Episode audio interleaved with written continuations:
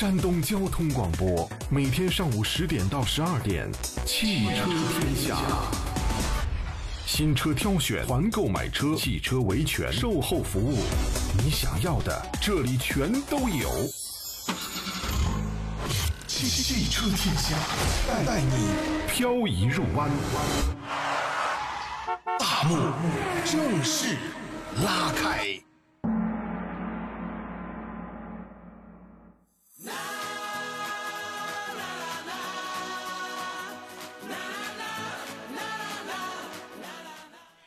上午好，北京时间的十点零五分，各位好，欢迎这个时间继续回到汽车天下，我是武红。今天呢，在汽车排行榜之后，我们接续给到大家一起服务。周三了，而且今天立冬，刚才呢听到了我们的啊。跟诗词有关的立冬的节气啊，真的是让人感慨。跟着节气一起走的时候，就觉得哇，天地有大美。不管到了什么节节气，就觉得真的是好准呐。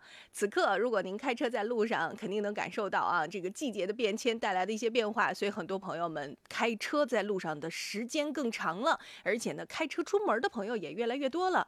因为有些朋友呢家里远，所以到这个时候呢，就想买个二手车练练手，就不用再骑自行车了啊。这种。情况呢确实存在。我们今天呢正好二手车的时间里面，也要跟大家一起来说说相关的内容。有请到今天的点评嘉宾，欢迎老朋友，来自山东品价二手车的大管家石山平老师。石老师好。哎，吴红好，各位车友好。你看，我们群里的车友就说了，说媳妇儿因为工作的变化啊，现在呢又得挑车了，所以呃，冬天的的确确会出现这种情况啊。石老师，就是因为心疼媳妇儿啊，这别挤公交了，或者是因为家里面添娃了，是吧？啊，添丁进口了，那这个时候呢，就想挑条挑辆车，最好呢能够是代步的时候皮实一点啊，然后呢好停好放。还有一些朋友的需求很简单，就是想从二手车练手。这样子的话呢，咱等着，哎，停车的时候这个都练得很熟练了，好，咱再换辆新车就不不心疼了，因为有的时候觉得有点剐蹭啊，很正常。石老师，您那边是不是这种咨询也越来越多了呢？啊，对，可能是季节性的这个我们叫汽车消费，包括新车的话，哎，可能在这个下半年，可气温低了以后啊，这种确实会带来这个销量，包括二手车这种情况，就你说的啊，包括练手啊、代步啊或者过渡啊，是吧？啊，嗯。甚至升级啊，大家都会 都有都会考虑二手车，嗯嗯嗯嗯，是的。所以从今天的这个情况来看呢，我们也跟大家一起呃说一说，看群里头攒的一些信息啊。因为有些车友朋友们，大家平时进群也会在群里直接提问。如果是新朋友的话，大家随时可以找到我们山东交通广播的微信号，回复“天下”两个字儿，“天下”两个字儿一起进群就可以啊。然后呢，之前的时候，呃，我们这个。圣心果园大鹏杏的问说：一三年一点五高配的长安福特的翼博，它呢前机盖是更换过，叶子板也换过，气囊呢是没动过啊。行驶到现在呢十万公里，想问一下多少钱？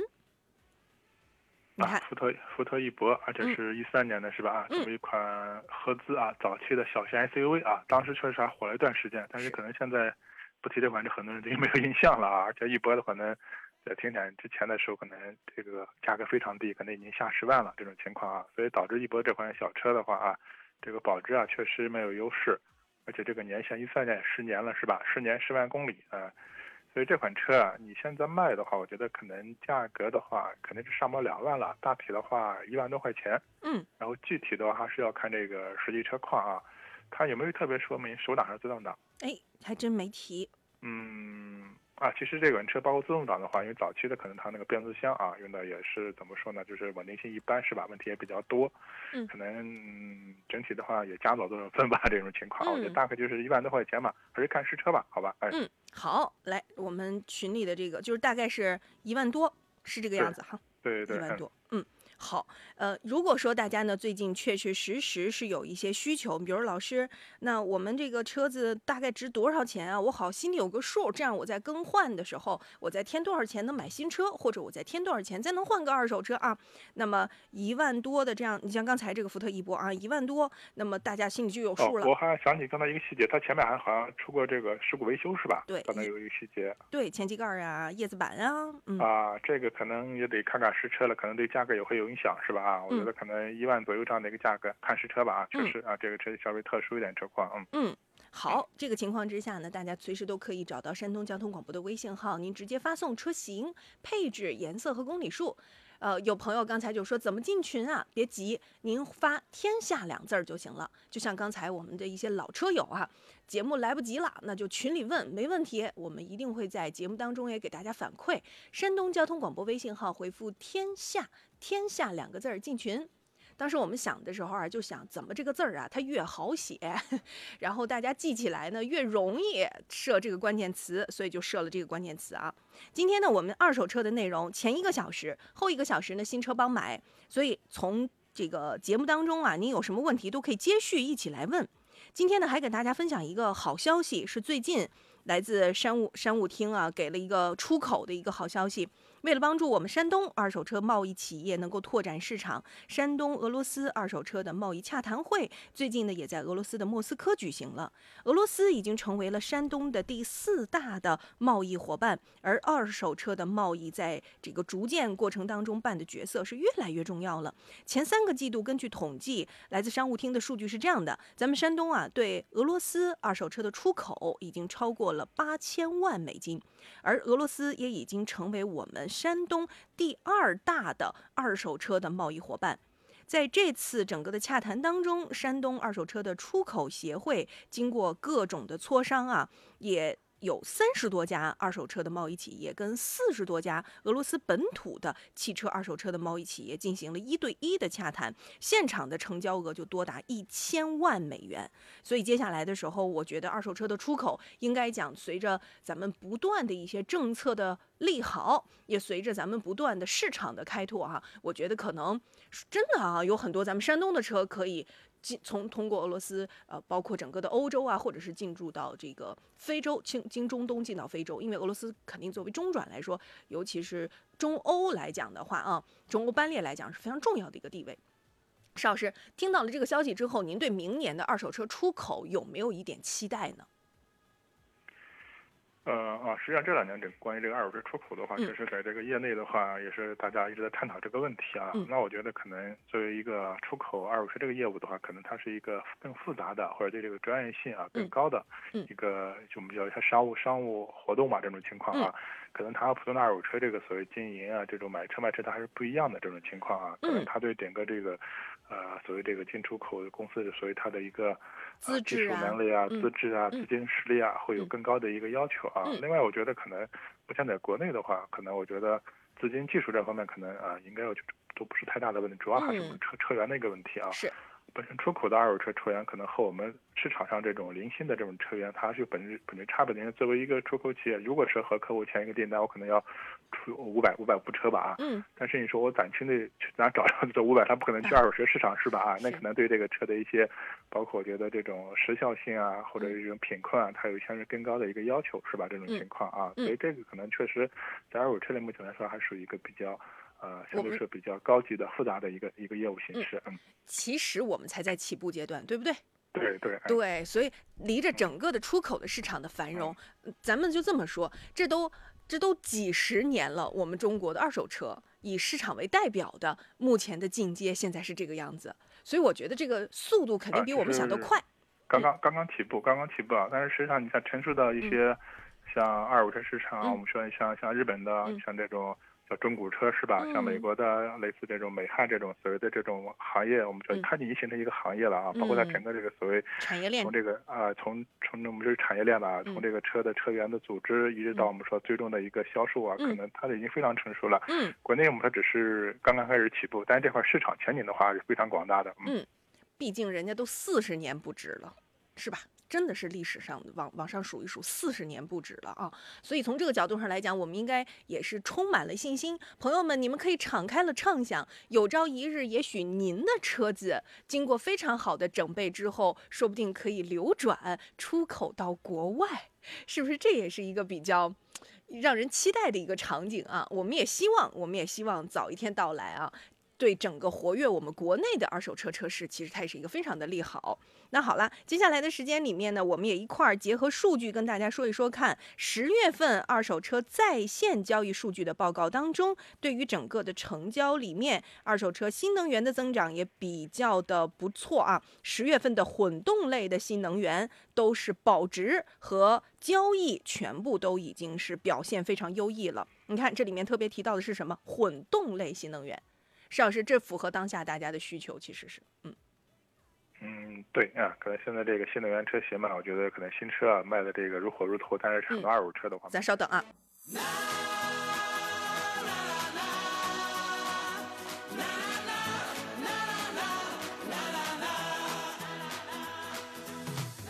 朋友们好，欢迎这个时间继续来到节目当中，这里是汽车天下。今天呢，在节目当中跟大家安排的内容呢，是我们的二手车板块和我们的新车。今天节目当中呢，增加了一个特别的板块啊，我们正在通过山东交通广播的抖音号同步直播。就是我们山东交通广播的抖音号怎么去找呢？非常的简单，您有抖音的话，请打开抖音，然后呢，搜索一下，就这六个字儿：山东交通广播。山东交通广播，今天开始我。我们的抖音号的视频直播也已经同步开启了，在这儿呢，也希望各位车友朋友们，大家有机会的话，欢迎搜索一下我们的抖音啊，有机会来抖音做客，谢谢大家，音视频的方式一起给到各位服务。同样，大家留言的话，我们也会一起看得到啊。好的，今天的节目当中，因为首先第一个小时二手车的内容，有请到的嘉宾呢，给大家再来介绍一下，尤其是新朋友，来自山东平价二手车的大管家石山平老师。刚才我们说到了一些分析数据，不管是我们出口的好消息，还是我们整个在线十月份的一些行业交易，新能源的保值以及像混动车型为代表的这种的交易量都在增长，所以我们对于接下来就剩两个月收官还是有信心的，已经进入到一个销售不断攀高的旺季了。那么您最近有没有二手车置换的打算呢？如果有，您可以把二手车的信息直接发送。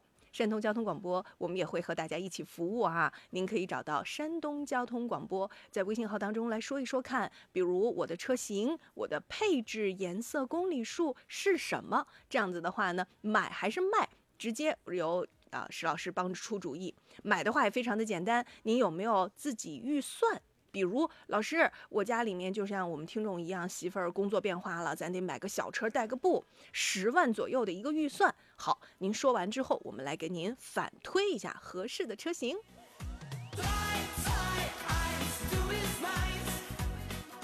刚才宁静致远老师发过来的信息，说自己一四年九月的车子是一个手动挡的，三点七万的公里数，现在呢想问一下老师，还能值多少钱？是经典的红色的 Polo。红色确实对于 Polo 来讲，嗯，买的女孩子真的多哎，嗯。啊，我在听啊，一点一点四的啊，然后红色的，一四年的车只跑了三点七万，这个公里数确实跑的超精品啊，对的。对，嗯，呃，档位形式它没有特别说明，手动的有的，手动啊，手动的啊。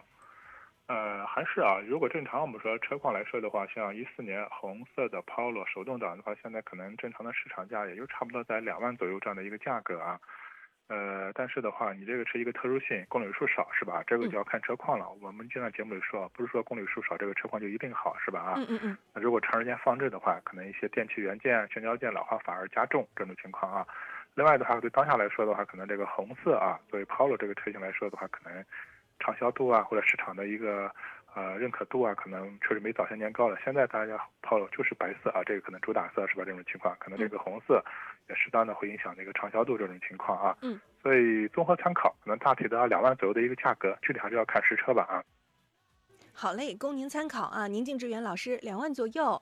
刚才呢，还有一位车友问到的是，老师在微信上您能看见吗？能啊，我已经看到了您回复的内容了。所以您有什么问题，马上可以直接问。乐在沟通就特别的好，说马上我就要进地下停车场了，所以先来给节目报个到。济南的车友，您这是多热情啊！真的非常感谢。如果最近呢，确实看上了有合适的二手车，拿不定主意，你说老师我也不太敢挑啊。那老师能帮着出出主意吗？没问题，您随时可以找到山东交通广播的微信号，咱们来聊聊。之前呢，有朋友发过来的是二零二零年的领克零三，这还蛮新的一个车子啊。但是对比刚才那个 Polo，大家一听就能听出来了，那个 Polo 一四的才跑了三万七，它这个二零年的就跑了四万八。嗯，应理论上公里数也不算大啊，但是这么一对标就会发现，这肯定是平时出去玩的时时机比较多啊。那么，二零二零年的这款领克零三一点五 TD 的那个，想问一下老师还能卖多少钱？巧的是这也是红色。啊，什么颜色？红，还是红？红色。嗯。那领克零三红色我好像见的不多，是吧？应该是那种比较暗的颜色，那个啊，暗那种深红是吧？那个颜色可能是啊。大红。这个颜色，嗯，是大红吗？嗯，对，领克零三。哦，因为这个红色领克零三，我确实我到目前还没有接触接触过咱咱确实在路上看到实车的机会真的是很少。它这就属于什么？它这就属于像奥迪那种就是定制色。比如说奥迪平时普遍上，咱现在什么嘛白色比较多的啊，或者是黑色啊什么之类的，但是也有那种小众一点的颜色，比如墨绿色，是吧？像像奔驰也是有那种墨绿色啊，它这我觉得就属于那种个性色了。嗯，但是这个颜色确实还是稍微就是有些个性了啊。那我觉得可能，呃，整体来说的话，你包括白的、黑的啊，甚至银灰的啊、铁灰的这类颜色，可能领克三更多一点这种情况啊。一点五的具体的这个配置啊，没有特别说明。嗯，然后二零二零年跑了四万多，不到五万啊，这个公里数算正常吧？三年多的车嘛，这种情况啊，给个参考价吧。我觉得你这个车啊，现在正常的这个，如果是标配车型的话，现在正常来说的话，可能也就是差不多在这个。呃，七八万块钱啊，这样的一个价格，嗯，当然具体的话也要看看这个实际车况配置啊，因为我是按这个标配车型来说的啊，嗯，另外确实这个颜色，这个红色啊，那我觉得确实从这个整个市场看，这畅销度方面的话，还还会有影响，可能也会影响到这价格，嗯，这样，嗯。好，供您颜色就是稍微偏小众一点了啊，是溢价空间会比较大。这台车，嗯，是的，是的，所以呢，给了您一个参考的范围，您就能听出来了。价差的话呢，在一万左右了都。所以这位老师，您如果还能补充配置，当然您可以补充。但是我们按照标配的话，可能上限在八万左右，您可以照这个来还，大概是七万左右，中间都是有可能的，中间是有浮动的啊。这个供您做参考。领克零三的车友朋友们，如果正好在收音机前。也也可以参考一下。二手车呢，就有一个好处了，朋友们，听听二手车，咱在买新车的时候就更加的有底气。哎，原来它的保值是目前这样一个状态啊，或者是说，哦，这个的话可能性价比不错呀。是的，大家呢如果有任何的需求，您平时呢就当一个参照的话，听听二手车都是不吃亏的。今天节目当中呢，也跟大家继续来服务。海阔天空问说，能不能问问石老师，一七年的十一月上牌儿？七座的风光五八零，一点五 T 全景天窗中配，公里数呢一共才两万二，一点儿也没有事故，保持特别的好，银色。啊，这个公里数确实比较少，是吧？啊，但是这个年限的风光五八零的话，可能正常市场价的话，也就差不多在两万多，可能三万，我觉得基本是一个上限了啊。嗯。所以你这个车，我觉得特殊性，我们说这个公里数少算个加分项吧。那我觉得你个人的话。照着这个三万来卖吧，但是具体的话还是要看这个实际车况、看配置之类的啊。嗯，供您参考，您这属于特仔细的仔细人儿。嗯，一个一七年的车到现在五菱，按理说买到这个车估计都是 送货呀，是不是？或者是怎么样的？可能公里数偏多，您这个用的如此仔细，应该是呃占优势的啊。也祝福您海阔天空老师能够卖个好价格。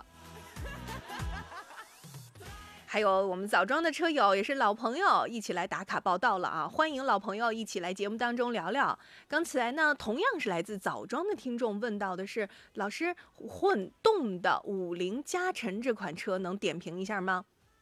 你看，咱刚才的新新闻跟大家分享的是啥？十月份的数据其实出来了，线上交易就是混动在增长。你看，连五菱加辰。这位老师也已经开始冲着混动去去要求了，嗯，嗯，呃，但是是这样的啊，这个五菱加成的这个混动车型啊啊，它那个这款车的话，嗯，它是怎么说呢啊？它和我们普通那个所谓理解的那个呃，它不是新能源是吧？这我说清楚了是吧？这个啊，嗯嗯，它就是一个油混油混啊，就是我们像类似像这个丰田或者本田的油混啊这种类型是吧？啊，这种啊。所以首先来说呢，这款车可能在这个油混的这个这类车型里面啊，可能这个价格区间的车并不多，是吧？这种情况啊，呃，另外的话，我们说这种五菱车嘛，大家知道它主打的一个性价比，一个大空间，是吧？是的。我觉得，可能它的一个有它的功能实用性啊。另外的话，确实啊，你是如果注重经济性的话，我觉得买这样的一个。用车型啊也也没问题，但是可能我觉得综合你要考虑它的一个，就是你的一个使用成本和和这个用途这一块儿。毕竟的话，我觉得它油混的价格适当高一点，是吧？大家之所以买油混，主要是看它的省油啊。但是如果你的公里数少了，或者你出行率低了，是吧？啊，那这个可能我觉得省的油啊，肯定和买新车这个价格，我觉得可能这个比例之间你需要去考虑一下是不是值这种情况啊。车我觉得整体大的方面的话是没问题的啊，而这个价格区间严格来说的话。它没有竞品车型，对，是这样的啊十出头，对吧？十一左右吧，官方指导的一个价格啊。理论上，我觉得它就属于那种呃二加二加 N，就是第三排也比较灵活的这样的一个空间。再有一个呢，就刚才徐老师特别提到的，它搭载的是二点零的那个混动的专用发动机，呃，用的是这个 DHT 的哈。呃，油耗的话，理论数据是不差，理论数据可能。不到六个油，五点七，这是理论数值哈。但是咱实际上来讲的话，朋友们都知道，这个要能开到，这能开到厂家给的指标，那得怎么开呀？是不是？啊，正常的像五菱的这个，我们说这个车型嘛，你像它的一点五这个排量吧啊，可能市区的综合油耗的话也就在七升左右这种情况啊。你买一个这种油电混动的，可能我觉得开好的话能开到四点五。五个是吧？这种情况 是这样，这这这已经非常好了，嗯啊，你要突出它的经济性啊，就得多跑的公里数多是吧？啊，这个我觉得可能会好一点。嗯嗯嗯，我觉得五菱比较典型，就是从造车的角度上来讲，要内饰吧，有内饰，是吧？就是也也没也没过时，呃，也没特落伍。然后呢，配置呢该有人家有。其实我觉得整体来说的话，就主打的一个实用是吧？哎，主打一个实用是，所以我觉得从性价比这个角度上来讲，老师您看上了，您可以啊，您可以买。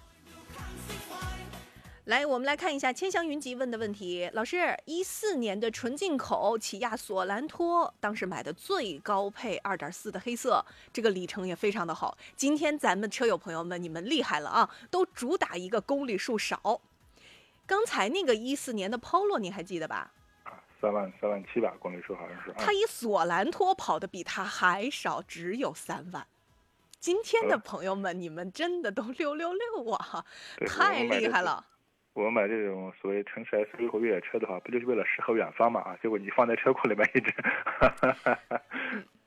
心中的远方，嗯，对，心中的远方了，这是，嗯，三万的索兰托，我是真是没见过，说实话。公里数太好了，一四年的车马上不是马上十年了是吧？啊，这已经二二三年年底了啊，已经快十年了，只跑了三万，这个平均下来一年三千公里。索兰托呀，嗯，就是我还是那个问题，就是平时的话就是就是开的少，还是我们说就是放了很长一段时间没开了啊，这个对车的这个所谓车况或者状态是有影响的啊，这种情况啊。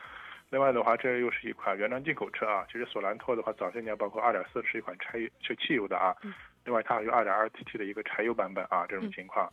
嗯。呃，毕竟我们说将近十年的车，整个这个款型啊，各个方面啊，可能和新款车都是差距很大这种情况。而且早早些年，其实索兰托这款车，都要看一下它的性价比，原装进口还是有一定的市场份额。但是现在可能这款车基本上已经淡出我们这个车市视线了这种情况啊。嗯。嗯，正常来说的话，像这个，我们就说这个，像一四年的索兰托吧，这款车实际上在二五之上来看的话，它的价格其实可能因为它卖不过途观，可能和途观差不多，甚至卖不过途观这种情况。你像一四年的途观一点八 T 的途观，现在我们正常的市场价来看的话，就是个四五万块钱吧啊，这个可能看配置、看车况，装好的话就五万多这种情况啊。嗯。所以这款车型的话，我们说，呃。只能参考途观的价格，就是四五万块钱这种情况啊。但是你这个公里数，我觉得啊，确实，呃，卖的时候有点亏了这个，但是没办法是吧？啊，这个是的，嗯，所以呃，千香云集老师在这儿呢，给您一点点的小的伏笔啊，就是车真的是。嗯，太棒了，三万的公里数啊！但是非常的遗憾，受到整个的综合环境的影响，包括品牌的连累，真的可能价格跟您想象的时候，也许有一点点出入，这点麻烦您提前打个心理伏笔啊。好嘞，稍后呢半点回来，我们继续来看看刚才有朋友问到途观 L、奥迪 A6L，还有日产的骊威，一会儿回来就给您说。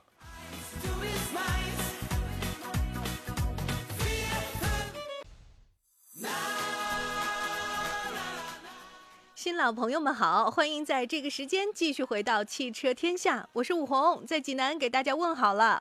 通过视频直播的方式，此刻也在视频直播，所以我们是音视频同步。而现在，如果大家有时间的话，也欢迎提前可以在我们的抖音号当中来搜索山东交通广播的抖音号，就这六个字儿啊，抖音里面搜索山东交通广播。那此刻呢，不仅您可以通过广播听广播哈，还可以通过视频。一起来看直播，在这儿呢，从今天开始，我们的抖音直播也一并开启了，欢迎大家有空的时候都来做客，有任何问题也欢迎直接提问啊。今天的安排的内容，我们接续排行榜之后是我们的二手车和新车帮买，前一个小时呢二手车的服务，后面一个小时洋洋会带给大家新车的服务。那此刻呢，服务的嘉宾来自于山东品家二手车的大管家石山平老师，欢迎石老师。石老师，咱就这一会儿的空哈，已经攒了五六七八条信息了。那这样子的话，咱先回复一下好不好？嗯。哎，好。来，我们来先看一下啊。刚才呢，有车友问到的，您给索兰托对标的是途观 L 对吧？就这么巧。应该是途观啊。啊，途观，好嘞。一三年还没有途观啊？对对，那会儿还没有升级版加长的 L 啊啊。那就在下一条，接着就是途观 L。所以石老师，这还算是心有灵犀，对不对？我们的烟雨江南问到的，他说：“武红，请你问问专家老师，途观 L 是买二三款的好，还是买二四款的好？听说二四款的做了减配，您能帮忙分析一下吗？”哦，近期的话，我没有仔细去关注过二四款的这个途观 L 啊。其实这个我觉得啊，可以最简单找一个专业的汽车网站，是吧？和一些车型的一些数据对比的话啊，到底有没有减配，这个可能会。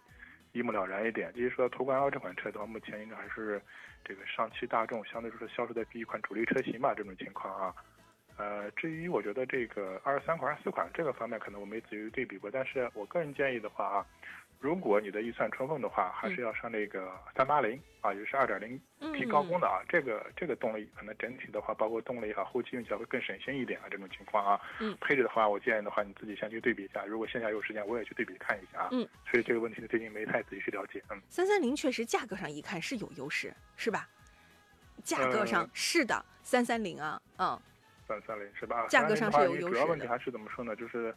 呃，前两年这个颗粒物捕捉器这个问题堵塞啊，这种情况啊，到现在有没有解决？厂家一直没没有给明确的答复是没有的。对，但是我也看到，可能说是现在国内的这个其实大众的车吧，其实已经用到第四代 E 八八八的发动机了，就是可能说整体的这个所谓燃烧效率或者排放百分比更高了，可能会缓解这个颗粒物捕捉器这个堵塞的情况啊。嗯。但是这个我没有确切的一个一个消息。是的。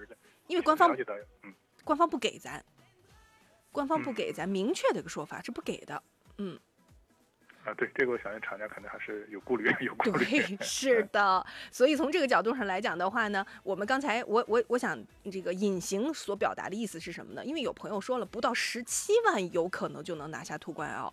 低配啊，最低配啊，所以有的时候会有人觉得哇，一看价格是很香的。但是我们通常节目当中，你包括石老师也好，或者我们很多的嘉宾车这个这个老师们也好，还有群里的车友朋友们来也好，可能相对来讲呢，都会说，如果您预算是 OK 的话，我们建议您稍加几万块钱，然后。最好能够买三八零啊，这个是一个参考，仅供您参考。这当然根据您家庭的这个综合的状况来分享。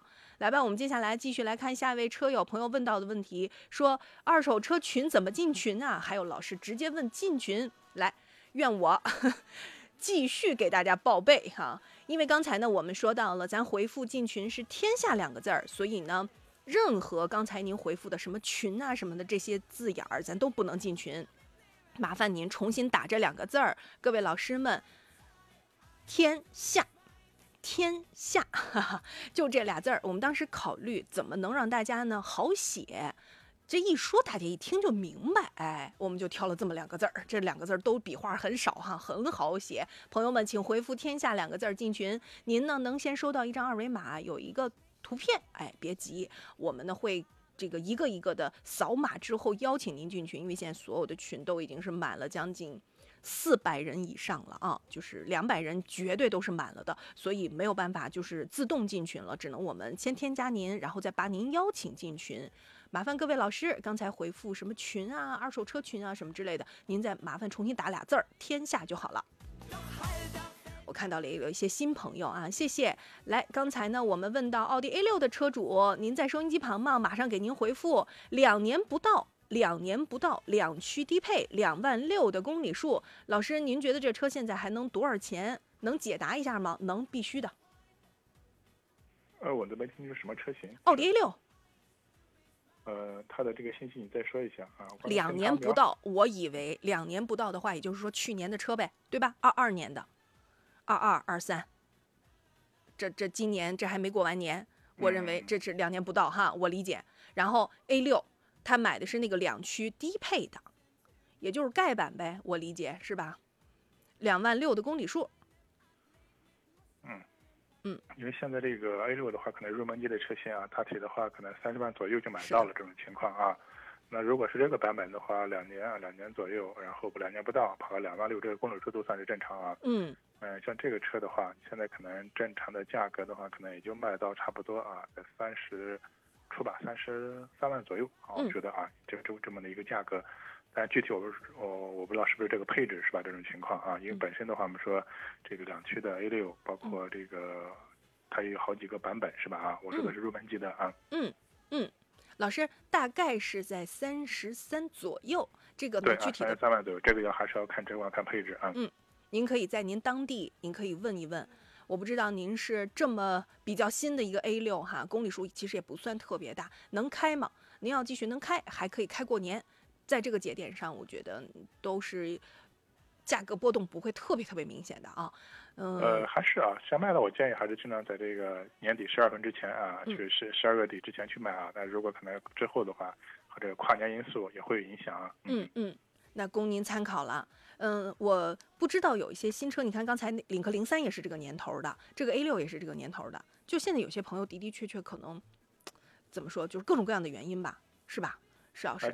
我刚才是不是说错了？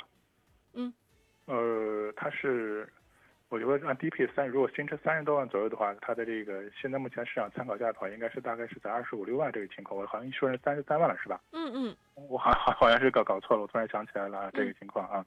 就是它其实新车的价格是这个价，所以对，如果是这种我们说就是这个入门级的车型嘛啊，这种情况啊，现在可能参考价大概是啊二十五六万这么的一个价格啊。那如果你的这个配置高啊，或者呃，其他方面的话，可能价格会高一些啊，这个价格供您参考吧啊。嗯，我们是不是可以给大家说一个发票价的折扣？其实差不多，至少是，我觉得这已经是七七五八。嗯，啊，差不多，我觉得七五到八这个情况吧。七五到八，嗯，八折这个情况，其实 A 六怎么说呢啊，保值还是不错的啊，但主要它的新车这个我们说的这个怎么降价促销啊，导致的它的可能这个作为一些老车主啊，可能我觉得二手车这个贬值适当会多一点啊。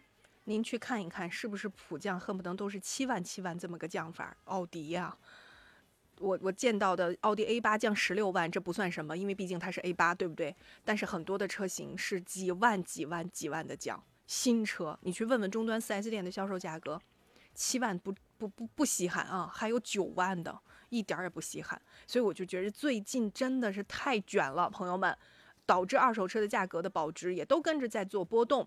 所以您有任何的问题，随时可以提问啊！来看一下瑞明老师问到的骊威，这也是个老车，一三年的，这个公里数就就正就就比刚才那种小公里数看起来就就那啥了，十八万，老师，这就就是没少跑的，对吧？嗯嗯。劲锐版，我不太知道这个配置啊，劲锐版，它是哪个车型是？骊威。骊威是吧？是哪一年？一三的。一三的手挡、自动挡有没有说没？他没有提。啊，那如果是这个手动挡的话啊，你可能一三年的像这个骊威这款车型的话，可能现在正常的这个市场价来看的话，大体的话就是在一万五左右啊这样的一个价格。嗯。呃，主要还是你这个公里数会比较偏高一点，可能这个车况之类的重点要看一下啊，因为这款车怎么说呢？可能过去的话，一直还是这个保值也好，还是不错的，因为主要是这个。稍等啊，冬至子时阿胶只在冬至子时选乌驴皮取阿胶水，恪守古法，整个生产过程全程公正。养气血要吃好阿胶，原价两百九十九元六件大礼包，双十一特惠只需一百四十九。山东交通广播公众号右下角优品会下单购买吧。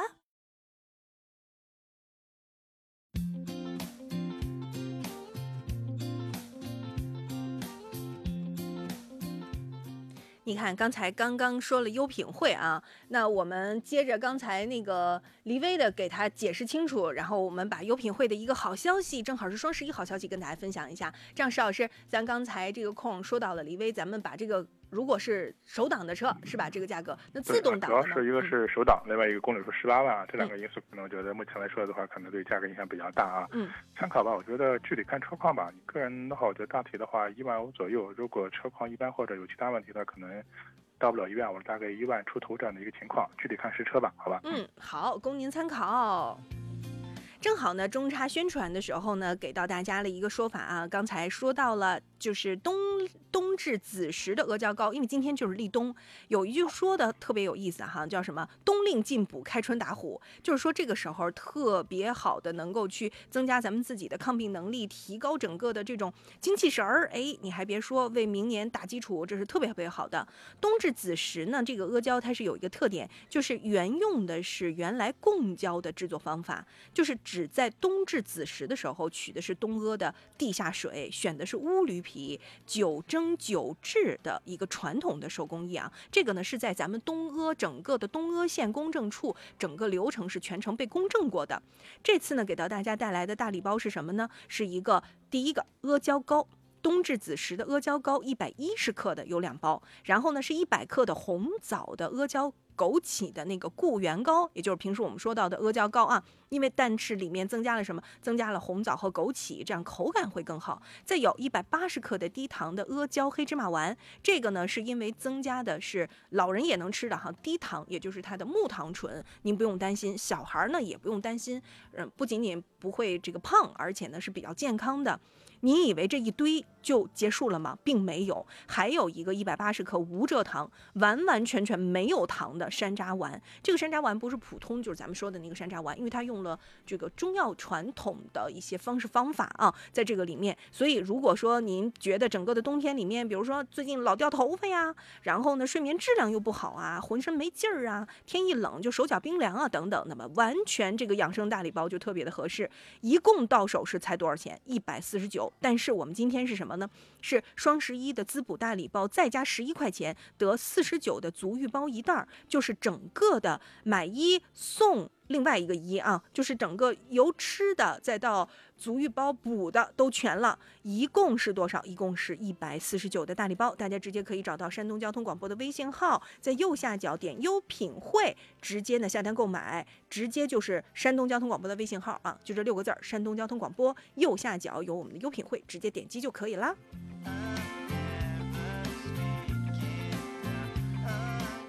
石老师，现在的服务啊都讲究打包。你看，不管是刚才我们说到这个双十一的特惠套餐包，都是各种服务给你叠加打包。咱现在的二手车是不是也有打包？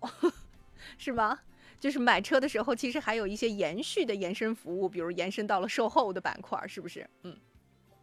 啊，相对说，我觉得可能二手车这个在整个汽车这个营销里面，可能目前来说的话，可能服务相对说还是比较少一些的啊。所以我们说打包的话，可能还是就是一些衍生服务这种情况啊。那整体来看呢，包括现在这几年来说的话，像前面说的一个是这个所谓售后服务，另外的话还有类似延保啊这样的一些规模比较大的啊一些一些我们叫二手车公司的话，会也会做这样的衍生服务，包括金融服务啊，这个我们都把它叫做这种所谓打包服务吧这种情况啊，呃，只能说大家现在在尝试在做，可能比新车的一些所谓的这种服务包的话，我觉得确实还是有很大的一个差距，嗯。嗯，因为我觉得这个还主要是产品的特殊性啊，而是造成的啊，上面的特殊性造成的。嗯嗯，没关系，我们也在努力。比如说，我们交通广播拿服务礼包补。以后说不定真的是，如果我们能帮着大家买更多的优优秀、优质的、诚信的这种，甚至是一些特价特惠的二手车的时候，咱配啊，咱配上各种礼物费送给大家。比如说我们旅游的时候可以优先啊，对吧？呃，包括还有一些这个呃活动的代金券啊等等啊，都是可以的。那接下来的时间里面，如果各位有任任何跟这个有关的信息，比如说买还是卖二手车，您都可以继续发送到山东交通广播的微信号“山东交通广播”。那告诉我车型、配置、颜色和公里数。来看一下日产家的轩逸问的问题来了：一点六一七年的车子，公里数呢只有六万公里，白色。启明星老师，您稍微一听哈，马上给您说一下价格。日产轩逸还能多少钱呢？呃，说到自动挡，它有说明吗？哎，都没备注。你看老师们。啊，那如果是一七年的首档车型的话，现在这个车现在啊，包括它这个轩逸，是说这个新款轩逸还经典轩逸没有说是吧？嗯，这个款型上也会有差别，是这样的啊。嗯。呃，那分别说一下吧。如果是经典轩逸啊，就是我们是老轩逸的话，可能一七年的这款车的话，首档可能现在在四万多，中档的话能差啊，能差一万块钱吧啊，可能大体的话在五万出头这样的一个情况啊。那如果是新轩逸的话啊，这个呃手挡的很少，自动挡的话可能差不多能在六万左右这样一个价格区间吧，具体还是要看看这个实车配置之类的啊。嗯。在这儿能不能跟大家解释一下，朋友们，大家发送的时候啊，您可以标注一下吗？车型、配置、颜色和公里数，然后就是哪一年上的牌儿，颜色黑的、红的、白的，配置低配、中配、高配。那么我的公里数有多少了？比如说跑了三万、五万啊，是一八年上的牌儿，二零年上的牌儿，一条尽量一条啊，发送就好了。山东交通广播的微信号等着您。我们来看一下荣放这款车，Rav4，一九年的一辆车子，但是它是一八款哈。他说他买的时候是那个二点五的自动，公里数呢八万公里。老师，这车要卖的话，现在还能值多少钱啊？啊，一九年的啊一八款是吧？这个情况，呃，二点五的应该算是它的一个就是大排量的啊，因为本田这款车有二点零的。对。嗯，白色颜色也可以。嗯，参考价嘛，这款车可能现在大体的话。呃，十一万左右啊，这样的一个价格，当然具体的话也要看看你这个车况配置啊，包括两驱四驱这个也会会有差别，因为二点五还四驱居多这种情况啊。我觉得大体的话十一万左右，这个具体看车况吧啊。你说它两驱跟四驱能差多少？几千？我印象二点五的好像都是都是都是四驱啊，对，二点零的有两驱，对对，这个啊，嗯嗯。那其实就是配置上的差距了，是吧？嗯。呃，对，主要还是配置方面会有差一定的差别，嗯。那那个配置能比它少多少呢？呃，这个我觉得可能就差个几千甚至大几千吧。这个其实，这种车怎么说呢？一九年的啊，不是我们说这个啊，一九年吧，这个年限也不太长，是吧？可能这个车况配置对这个车的还价格还是有影响的啊。嗯，所以石老师，如果从这个维度再去对标的话，是不是您更倾向啊，二手车里面还是挑二点五四驱？就是如果能有四驱，咱不挑两驱，能有大排量的，可能是不是会优先这种这种推荐呢？啊，其实可能我现在从就是针对我们普通消费者来说的，我觉得可能还选一个适用就好，是吧？这种情况，当然了，可能我们这个排量越大，动力越强势吧？啊，嗯嗯，可能四驱的它的通过性、它的安全系数，可能什么应急的话，可能四驱比两驱更有保障一点。但实际上，我觉得普通消费者的话，我觉得遇到这种情况还是非常极端的，很少的这种情况啊。那如果你要注重经济性的话，其实我觉得。二点零的两驱也未尝不可，是吧？啊，城市代步也够，是吧？对，根据你个人的一个预算或者你个人的一个用途啊，我觉得选一款合适的就好，没有哪个说是绝对的，就是说它比它要好，是吧？啊，这种情况，嗯嗯，适合的就是最好的，是吧？对对，是这样的，嗯。刚才东营的福禄寿三喜啊，这个名字一看就非常的吉祥啊。说这主持人好，来老师，您有啥问题您直接问。这就说明咱暗号对上了，是吧？你看微信当中您找到组织了，欢迎更多的车友朋友们一起加入到我们汽车天下的节目当中来。有任何问题随时可以问啊。刚才呢，沉默的眼睛问一零年的奥迪 A4L 手动挡的车子，老师大概能多少钱？他要买，而且他问咱，要是买的话选个啥颜色的好？啊，这个还有颜色吗？北京我说像这个。它确定一下是年一零年嘛，是吧？啊，一零年的。一零年的这个奥迪 A 四啊，可能如果是手挡的话，可能排量应该是一点八啊，一点八 T 的这个排量啊。嗯。像这个年限，其实我觉得重点还是看车况吧啊，我觉得颜色都不重要了啊。呃，可能啊，特别手挡车型，其实这类车的话，市场也属于比较怎么说呢，不是特别好卖的啊。本身像这个级别的车有手挡啊，确实不好卖。早些年有人买，现在有这个，如果现在新车有手挡，我觉得你基本基本上就卖不动了这种情况啊。他居然是看车况，他是要买啊！我觉得大体的话就是在两万左右啊，这样的一个价格，看车况吧啊。嗯，他是买，石老师。啊，我觉得就是啊，价格在两万左右，还是看车况吧，颜色已经不重要了，好吧啊。嗯，就是至少市场上这种车估计淘换淘换，比比谁车况好，对吧？那颜色对对对，颜色先别管它。这类车的话，特别是手挡车 A 四就不多，是吧？这种情况啊。还有一个就是老师。嗯，您这是不是情怀？就是一一零年，您您为啥就是买一个车？您您您是看上了正好有一辆一零年的吗？我其实是这样子的，就是如果您针对 A 四就是特别有情节、有情怀，那您大概预算能有多少？我们可以适当的帮您市场当中挑一挑，这都没有问题。嗯，因为点名要手挡车的朋友还是 A 四的，这个确确实实是非常非常少了啊。但石老师就充分说明，咱真的真的是需求各不相同。嗯，市场就有这点好处，二手车就是甭管你要啥车，只要您提出需求，咱市场都会有满足，这个是真的啊。二手车的好处就这个。来，我们来看饮水思源问武红，帮忙问一下吧。二一年的二一款经典轩逸一点六的手挡豪华，跑了八万五，还能多少钱？这个公里数大呀！是跑了八万五了，是吧？嗯。哎，刚才没有听档位形式是手挡吗？手挡。自动挡。手档。首档是吧？嗯。呃，公里数啊，稍微大一些了。像二一年正常的轩逸及这个经典轩逸的话，可能我们市场价来看的话，大体的话就是在这个啊五万五左右。像你这个公里数大，我觉得对价格会有影响啊。大体参考在五万左右这样的一个价格吧，具体还是看实车之类的啊。嗯，好嘞。然后来看一七年的宝骏五幺零，这是一个自动挡的高配，公里数三万五。宝骏五幺零一七的五幺零，啊，也是相对说比较小小众的，或者这个保值不太有优势的车型了啊。嗯。嗯，可能我觉得两万是个上限啊，大体的话一万多块钱，具体看实车吧啊。嗯，好，一九年的 VV 五六万六的公里数，一点五 T 的那款。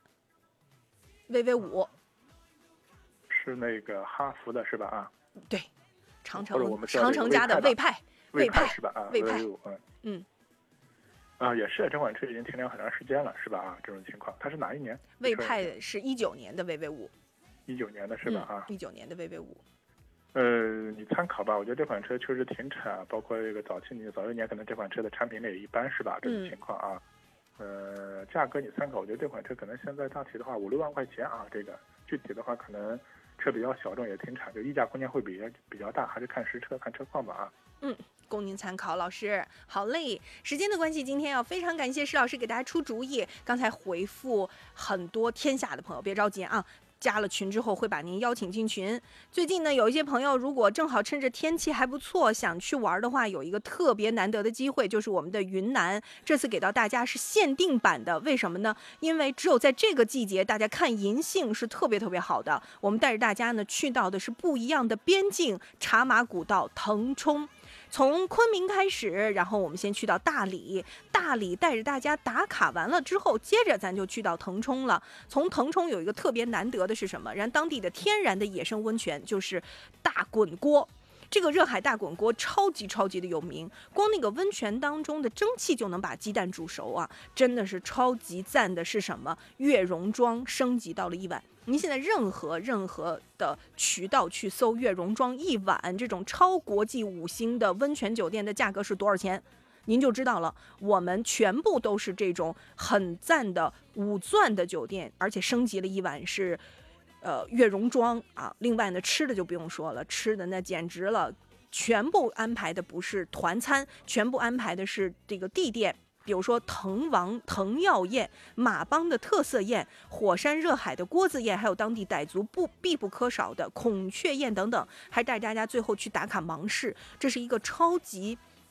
非常有魅力的小城啊，全中国唯一用一个字儿命名的城市，非常值得大家去看一看。咱不用出国就可以感受到东南亚的风情，只需要在山东交通广播的微信号回复“云南”“云南”两个字，就有详细的行程。也可以拨打幺五六零六四零幺零幺幺幺五六零六四零幺零幺幺。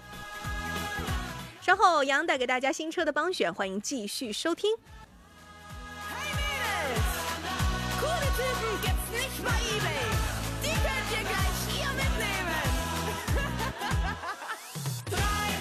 来，各位，周三的现在已经到了中午的十一点零四分了，欢迎各位继续锁定收听山东交通广播。每天上午十点，咱们就开发启航了啊！每天的十点到十二点是我们雷打不动的专业汽车时间，叫做汽车天下。我是杨洋。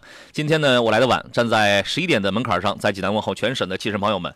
有朋友来的确实比我很，这个比我要早多了。呃，十十一点整的时候，喜乐说坐等杨总开讲啊。十一点零一分的时候，有朋友说杨洋上午好，我在枣庄向您问好，又来向您学习进步了，您太客气了，欢迎各位啊。今天是立冬啊，诸位同喜同喜啊，咱们一起迈入冬天了。今天准备要吃点什么呀？俗话说北风往复几寒凉啊，各位要注意做好迈入冬天的准备，要注意添衣保暖哈。周三的后一小时呢，按照惯例咱们是这样安排的：周三后一钟头，咱们全程来解答各位在新车挑选，你如果遇到了选车呀、买车有困惑、有需要的，现在便可以开始参与到节目当中来了。我们直播间的两路电话呢已经开通了，号码分别是零五三幺八二九二六零六零或零五三幺八二九二七零七零啊。那么你可以直抒胸臆，另外呢还有多种网络互动方式，你可以在山东交通广播的微信公众号里边，现在可以来收听收看到我们节目的音视频的双重直播，可以留言互动。而且今天呢，你还可以在山东交通广播的这个官方的抖音号当中，也可以看到我们的这个视频直播啊。当然呢，也可以在抖音平台搜索“杨洋侃车”，我们这个抖音账号也在开通直播。我的天哪！我们这节目怎么这么忙碌啊？这个第一个羊是木字旁，第二个羊是是提手旁，单人旁，砍呐删了砍。欢迎各位随时随时关注留言互动啊！我们稍后来请出今天的座上宾来吧。先说几个消息啊，稍后我们来直接来解答各位选车买车的问题。首先第一个消息呢，关于这个特斯拉，近日呢从相关渠道获悉，特斯拉的 Model Y 或将于近期再次迎来价格上调。这事儿呢，我问了一下我身边的这个他们开这个特斯拉店的啊。好，就是反正从从从他们嘴里说出来的这个事儿是属实的。那么这是继十月二十七号 Model Y 高性能版本价格上调了一万四以后，特斯拉在短期内第二次对于 Model Y 的价格进行了调整。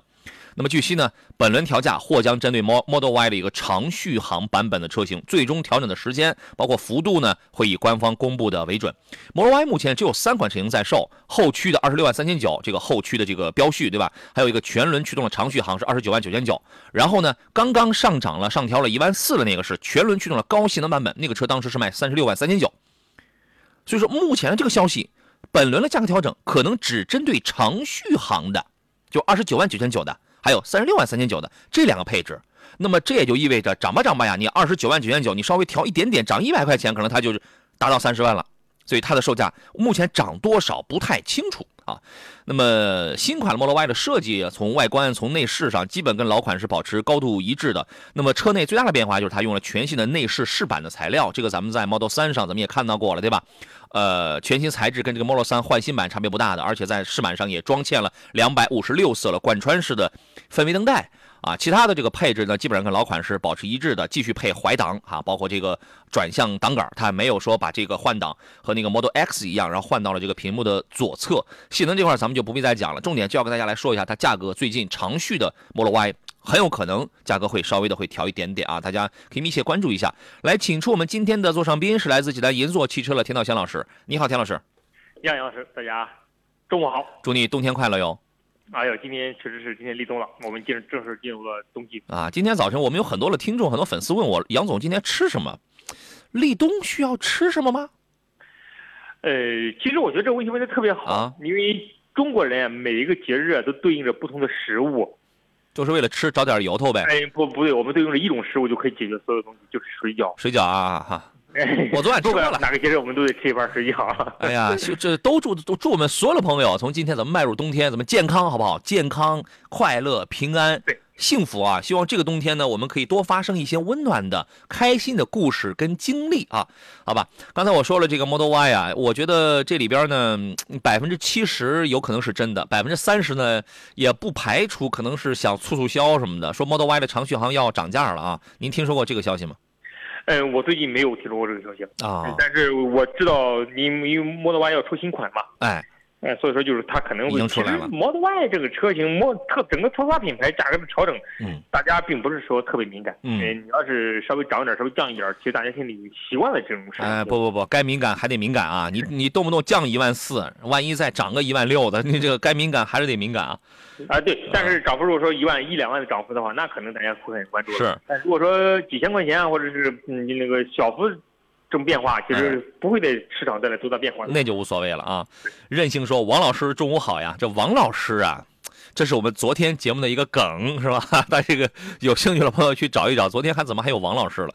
还有一个事儿，咱们说完。近期呢，一汽丰田发布了致经销商伙伴的一封信，提到将通过减产的方式来帮助经销商缓解库存和资金压力。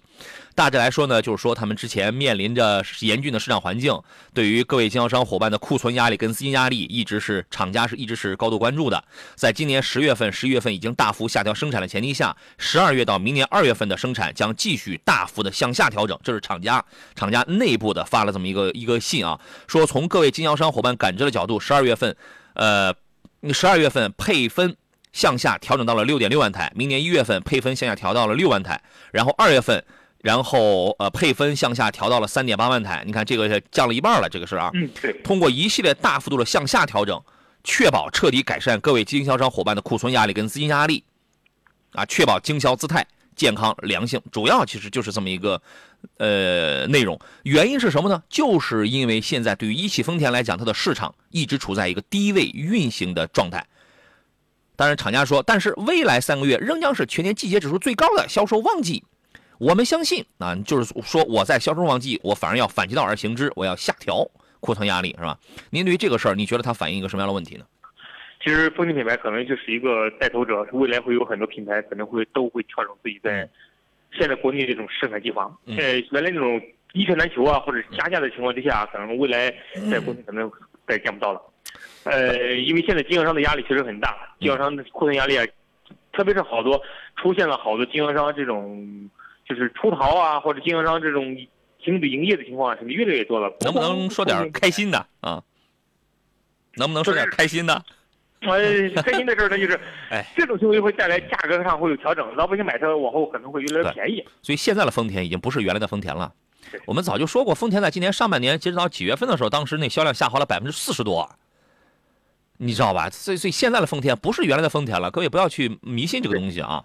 但是他们这种变化，其实对于我们老百姓买车车主来说的话，它就会对应着价格上可能会有一定的波动。对，其实买车选择这个时候买车入手一台车还是比较合适的。对，所以说就是这两方面，就是这两方面。第二方面就是，如果你还很喜欢一汽丰田的车子，然后你想要讨便宜的话，在最后的这起码就就他这个说法来讲的话，呃，我觉得你也不要。等到明年二月份，万一他要是对，万一他由于因为他明年二月份他是从六万六直接减到了三万八，它是一个减产。如果到那个时候真的就是洛阳纸贵，奇货可居的话，那么销这个市场的天平有可能还是个卖方市场，对不对？但是至少现在来讲的话，这说明他们目前资金压力大，库存压力大，是供远远大于求。啊，所以你就考虑你把握一个实际的问题啊。我们刚说完了特斯拉的 Model Y，然后有朋友说 Model Y 什么时候买合适？如果你要买的是那个二十九万多，包括三十万多的那个长续的话，我觉得你现在你可以先定，对吧？你可以先定，好吧？因为它可能近期刚我刚不是说了吗？它近期有可能它会要涨价，但是它不是百分之百的定那个确定的消息啊。天如说锐界什么时候买合适？我跟你讲，锐界这车什么时候买都不合适。你现在看了叫锐界 L，锐界 L 是一个底盘很拉胯的车子。我说过很多次了啊，这个车我第一，它是个假混动，它不是个真混动。第二，底盘从 CD 四降级成了 C 二之后，能用钢替代铝的地方全给你替代掉了。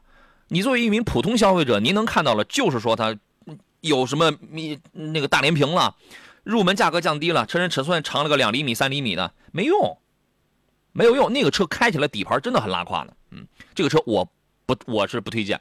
原来那个锐界 Plus 那个是一台很棒的车子啊，您对这个车怎么看呢，田老师？确实是啊，锐界这次改款，其实整个变化还是还是很大。对于老百姓来说的话，应该说你应该更看清楚它这次调整之后的一些变化。嗯，呃，像杨老师刚才的说法，其实还是非常近于现实情况的。我们不绕弯子，就是一针见血说重点。对，所以说就是大家在买车的时候，还是得抓住它变化点以及你的需求点，不要一味的。去说，哎，原来怎么样？原来原来可能现在这车可能跟原来变化是很大的。对，好吧，各位，你你一定得要注意这些，可能你肉眼看不到的这个。地方来哈，明问的来，各位遇到了挑车、选车、买车的各路问题，现在咱们就抓紧时间吧，进行到十二点啊。我们的热线是零五三幺八二九二六零六零八二九二七零七零啊。对了，那天我们青岛的小青岛在吗？小小青岛是前天给我那个节目上打了电话是吧？有那样五位朋友准备要呃买那个魏牌的这个高山对吧？这个信息已我在昨天的时候已经反馈给了那个。魏牌汽车的大区的一把手、大区的总监了，然后他会跟厂家去申请，到时候去那个特殊安排了，好吧？然后你就等着就可以了哈。高希希说：“我刚进直播间，刚才没听到。销售一直给我打电话说，标续明天也跟着涨，这个我就不知道了。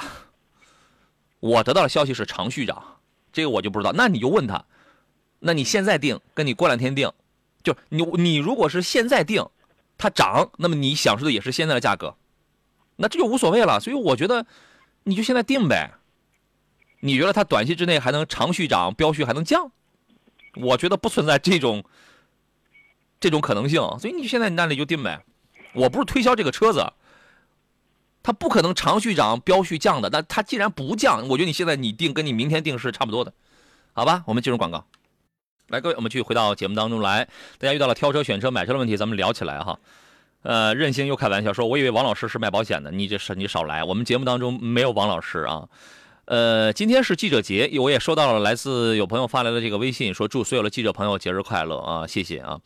这我们继续来看问题啊，有朋友问的是三十万以上、三十万以上的纯电 SUV 有推荐吗？那三十万以上那太多了，对吧？你横跨从从三十万到一百万了，你是怎么想的？你是就三十多万、三十万出一出一点头的是吧？啊，这个有很多，田老师给推荐几个吧。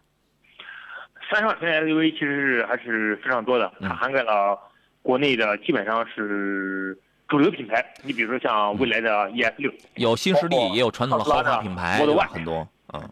呃，包括理想，理想 L 七算是算增增程式啊。不，它要纯电，它要纯电。未来 ES 六，包括特斯拉，我刚才提到的马上现在 Model Y。对你如果想在新势力当中来选的话，其实特斯拉也算是新势力了。你想想，特斯拉算不算是一个新势力？小鹏 G 九七也可以。特斯拉 Model Y。小鹏 G 九就是得看你的标准在哪儿。你是你比如说我们我们再具体一点啊，是中大型的，还是中型的，六座的还是七座了？传统豪华品牌的，还是说那种把那个智能、把科技这块玩的特别溜的那种，类似于新势力的？那么新势力现在理想可能它不是它不是造纯电的，但是小鹏跟蔚来，他俩是造纯电的。小鹏家里你现在你要揣着三十万多的话，你没必要往下去看，你往上看看谁呀？G 九。这就横跨二十六到四十万，对吧？那么你可以在三十多万上，然后你可以买一个配置，什么 Opera 剧院音响等等，它空间什么也都很好的。特斯拉 Model Y 呢？Model Y 那个全区性能是在三十六，那么你压在三十六以内的话，那你起码你就可以买一个刚才我们说马上要涨价的那个三十万多的那个全轮驱动的长续，这个也没问题。那未来呢？未来 ES 六这些你都能买。传统豪华品牌里边有谁呢？宝马的 i 三。I 叉三现在原价四十四万、四十五万，它是四十四万几那个顶配，现在也降到了三十万，刚冒头了。奔驰，奔这个奔驰也可以啊，对吧？EQA 呀，EQA 价格现在用不了三十万了。哎，EQA 现在是是二十来万，它可以买 EQB。嗯，包括奥迪的 Q 四，Q 四的高配也是在 Q 四的顶配，对，三十万左右的价格，它又没了三十万，二十八九万就能买到了。如果你想在路上想博眼球的话。你可以买高和呀，海飞 Y，海飞 Y 呀。不，你要想追求性能，同时路上还能博眼球，越小越越好的话，你可以买谁？买 Polestar，Polestar，Polestar 四，那都是操控性都是很好的车子。所以说，你还是要再提一下你的具体的这个要求。你如果单纯想问三十万以上我能买什么纯电 SUV 的话，你不需要我，你需要的是一个网站就可以解决问题了啊。英语讲的是杨杨老师好，专家好，请问途观 L 三八零呢是买二三款好还是买二四款好啊？请点名推荐一下。你能告诉我二四款的区别在哪里吗？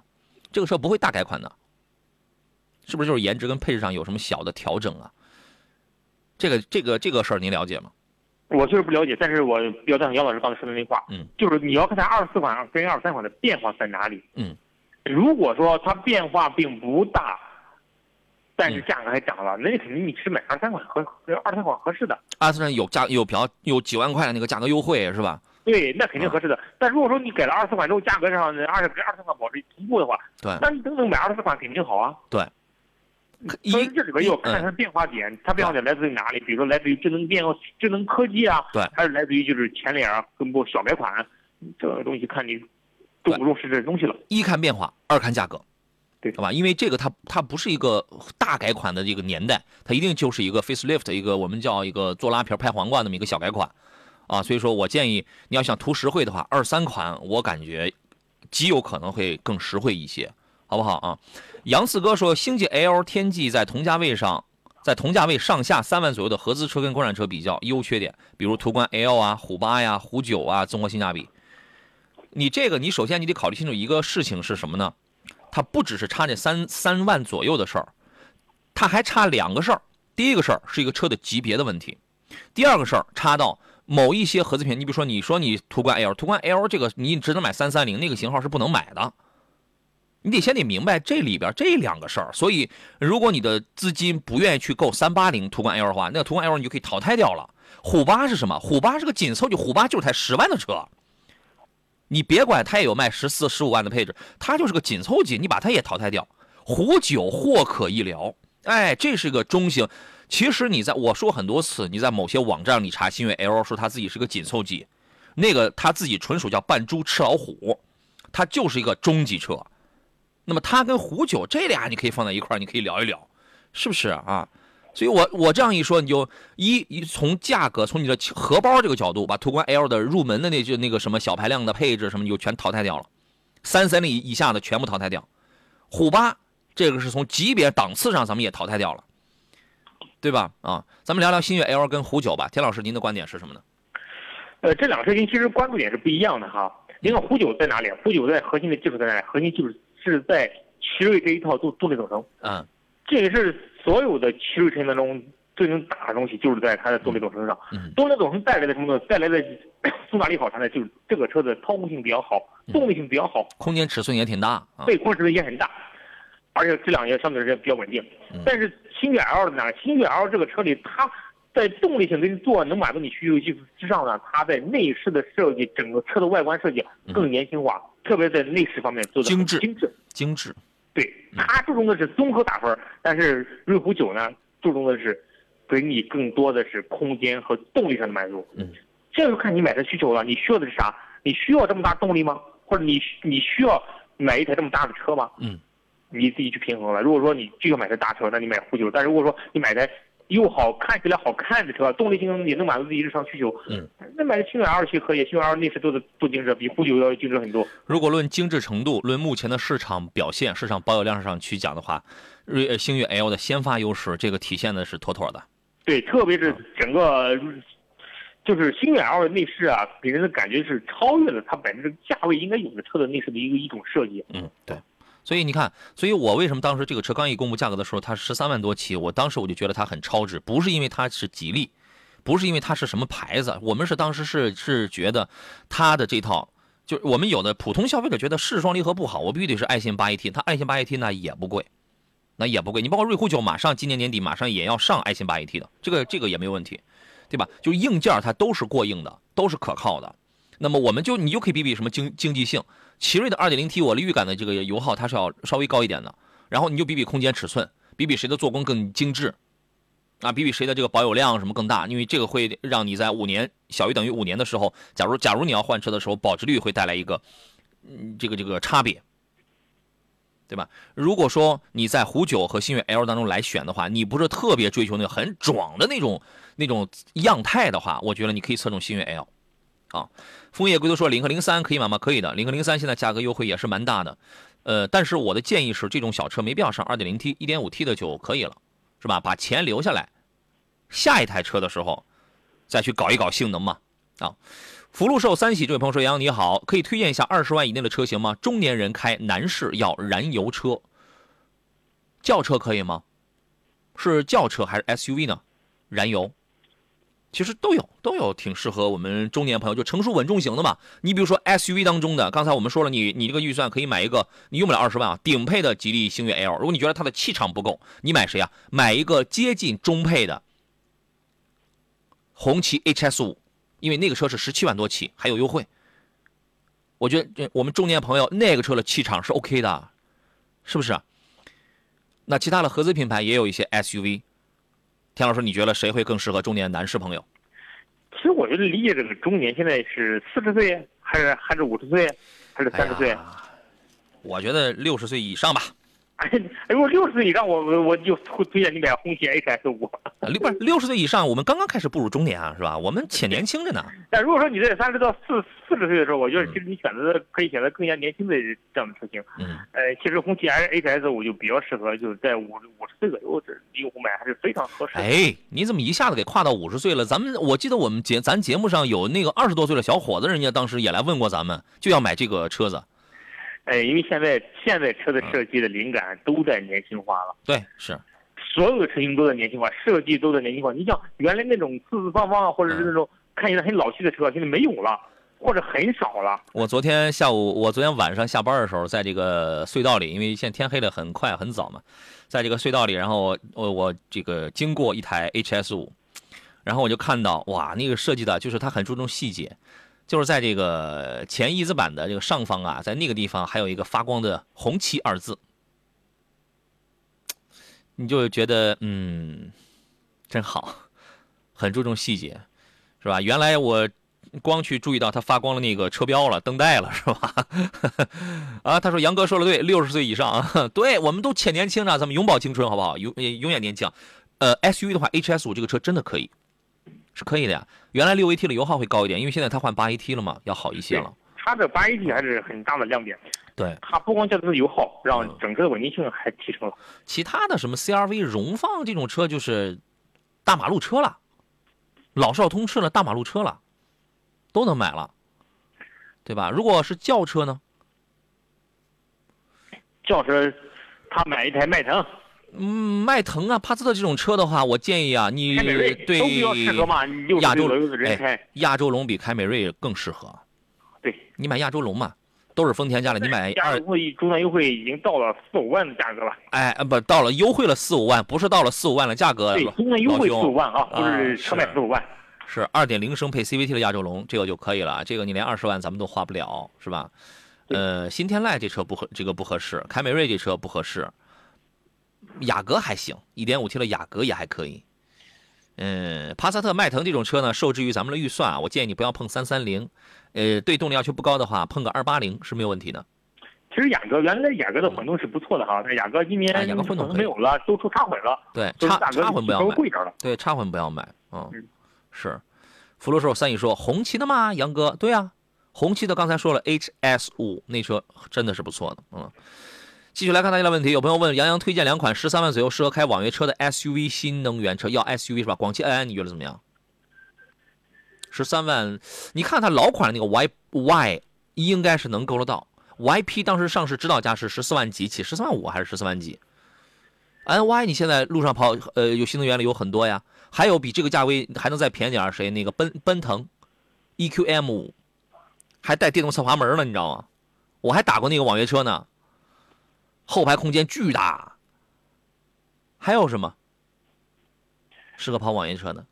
其实现在卖的比较多的就是埃安，埃安的 Y，这个很多。嗯，大家在路上您能打到车还比较多。一个埃安 Y 是就是这种类似旅行车、越野车的，另一个埃安的 S 也其实也是比较多的。是。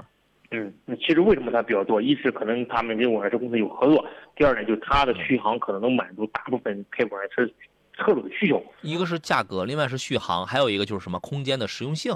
对这块儿啊，这个也是不错。你可以把它理解为一个大两厢啊，或者它其实也是个大两厢，也是个 SUV，你可以侧重一下。其实比亚迪第一也可以第一的话，嗯，买的也也不少。嗯。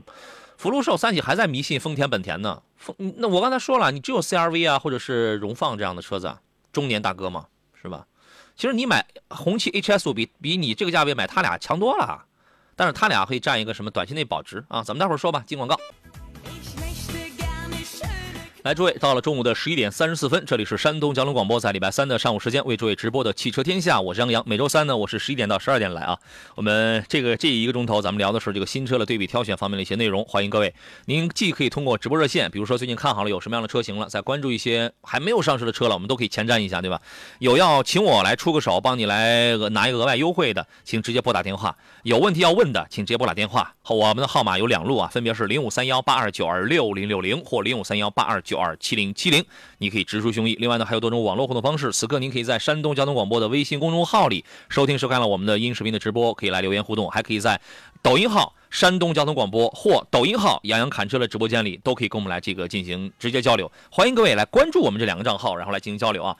今天是立冬，我国自古就有“冬令进补，开春打虎”的谚语，是吧？武松武先生当时就是冬令这天就是进补的啊，我们大家这后来就都成了这个武二郎的人啊。冬令进补呢，不但能够提高机体的抗病能力，还可以养精蓄锐，为来年的健康打下基础。今天给各位带来的是冬至子时的阿胶啊，冬至子时是昔日皇家贡胶的炼制规格啊，只在冬至子时取东阿地下水，选乌驴皮，经九提。九制炼制工艺而成啊，东阿县公证处全程公证。那么今天给大家带来的是这个冬至子时宫廷养生阿胶的一个大礼包，这是也这个也是我们双十一的一个特惠啊，一百四十九元经济实惠的大礼包。你看里边它都包含什么呢？一百一十克的冬至子时品牌的阿胶膏两包，一百克的红枣枸杞阿胶固元膏两包，这阿胶里还加了红枣枸杞，口感更好。还有一百八十克的低糖阿胶黑芝麻丸，啊，低糖配方，健康不怕胖。你以为就完了吗？还有啊，还有一瓶一百八十克无蔗糖实惠装山楂丸，而且双十一还有滋补大礼包，呃，加十一块钱可以再得价值四十九元的足浴包一袋。你比如说，我们有了朋友睡眠质量不高，这不是我吗？脸色蜡黄或者苍白，这不还是我吗？头发干枯、发量少啊，这个不是我啊。天一冷就手脚冰凉、浑身没力气、特别容易累，这个也不是我，都可以吃点阿胶。到手一共是一百四十九元。好吧，这是双十一的一个专属优惠啊！这个大呃，我们就近期这两天那么各位呢，您可以在山东交通广播的官方微信公众号右下角点击优品会，然后进去下单抢购就可以了。好吧，请出门今天的座上宾是来自济南银座汽车的田道贤老师。你好，田老师。你好，老师。大家中午好。聊聊理想 L 八吧。刚才我们抖音直播间里有朋友说特别喜欢 L 八的科技感，那您对于这个车是一个什么样的评价？觉得它品质感、科技感怎么样？有没有一些其他的瑕疵呢？你如果说只注重品质感跟科技感，这个车没有任何问题。嗯，它在给你营造这种特，它它有一就是猫就是理想二八，它有一个特定的用户群。嗯，这个用户群呢，对它应该说就是始终就特别热爱它。奶爸这帮人这个需求点是啥？需求点就是我们刚才说到的科技跟嗯舒适，就是舒适。这两点他做的完全没问题，对，而且他在这种科技上做的很人性化。嗯，前段时间我看到理想，他在这种车机上已经能识别方言了，而我真的觉得做的特别的，就是很真的是贴近了很多很人性化的。理想同学是吧？他设计上这几个屏幕能满足很多孩子的需求，所以这买它的居家好男人一般都都买它。对，但这个车有明显的它的劣势。嗯，比如说这个车它的操控性一般。第二呢，它的底盘做的很软，嗯，悬架开起来之后支撑性不强，对，有开船的感觉一样，对，悬架你开它之后没有开车的那种乐趣，嗯，会稍微低一点，对。但是这些东西你关注不关注？如果说你更多的看重科技与舒适，那你买它绝对没问题啊。对，如果说你想你开想追求开车那种乐趣，你觉它上面是找不到的。对，这个要看你是从一台什么样的车上过渡过来的。如果你之前开的车本身就没有什么很强的操控性的话，所以你会觉得这台车我肯定是能用。它呢，如果在操控这边打分的话，我觉得就五十五分吧，五十五到六十分，是吧？但是你你以为我拿这个车我跑过山路，你知道吗？然后就是环山公路，你又会觉得它那个一悬架很软，抑制侧倾能力确实不是特别理想。但是这个车的舒适性真的很棒，它那个车机啊，当时对我来讲就是学习成本比较高一点，因为它车机设计的什么后排的空调风怎么吹，设计的特别的复杂，就是你的一开始你的学习成本会高一点，而且还有一个就是两边的那个十五瓦的那个充电啊，这跟没有，它就没什么用。你比如说，我的手机本身我就没什么电了，然后我绑我就放在这儿，就是十五瓦，两个它都是十五瓦充电是吧？半天也充不进电，所以我觉得这个都算都算是小瑕疵吧。就开起来的时候那种感觉，而且它是在你的电量低于某一个 SOC 某一个阈值的情况下，噪音，无论是你怠速，它原地它会自启动，强制去 recharge，强制强强制去发电，还是你选用一个呃这个发电模式的情况下，这个噪音震动会有一点，油耗会高一点，这是百分之九十九的增程车的共一个。共性，那百分之一是新出的某一些，比如说像是长安启源 A 零七这种车，刻意的去解决掉这个，我能把油耗稍微降一点点，然后我解我尤其要解决掉这个增程器介入的时候那个共振、那个抖动跟那个噪音的问题，那是刻意解决。但目前在这个车上还会有，但是由于它用了双层隔音玻璃，所以你有的时候你感觉不是特别敏感。这车很舒服，头枕、座椅、空间都非常的舒服。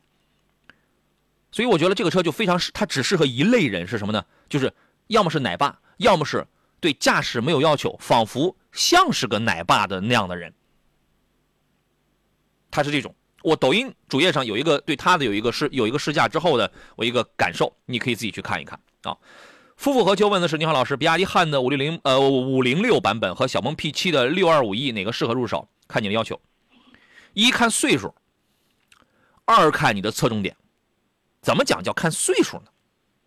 田老师，其实两个车就是面对的群体它是不一样的嘛。嗯，对不对？你是你看中的是侧重点是哪里？你你年轻人肯定看中的东西跟像我这年龄看中的肯定是不一样的，所以说你要看你的年龄可以选这两个车。这俩车谁是年轻人的菜？